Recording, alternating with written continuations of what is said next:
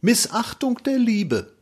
Ach, Tante Julla, du in Neuruppin liest schaudernd von Berliner Scheußlichkeiten und wie die Damen ihre Glieder spreiten und denkst, die Sünden Babylon Berlin und deine Äuglein öffnen sich in Lüsten, weil deine Kaffeeschwestern gerne wüssten von einem Paar gelagert Bein an Bein. Wie mag das sein?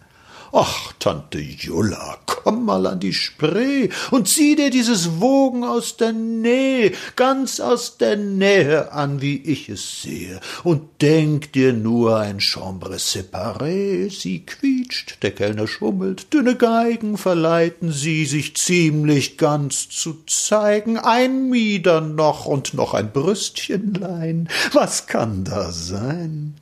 Ach, Tante Jula, wir sind nicht blasiert, und doch wie eng ist dieser Markt der Liebe. Der liebt die Knaben, jener schätzt die Hiebe, und der ist nur von Zöpfen enchantiert.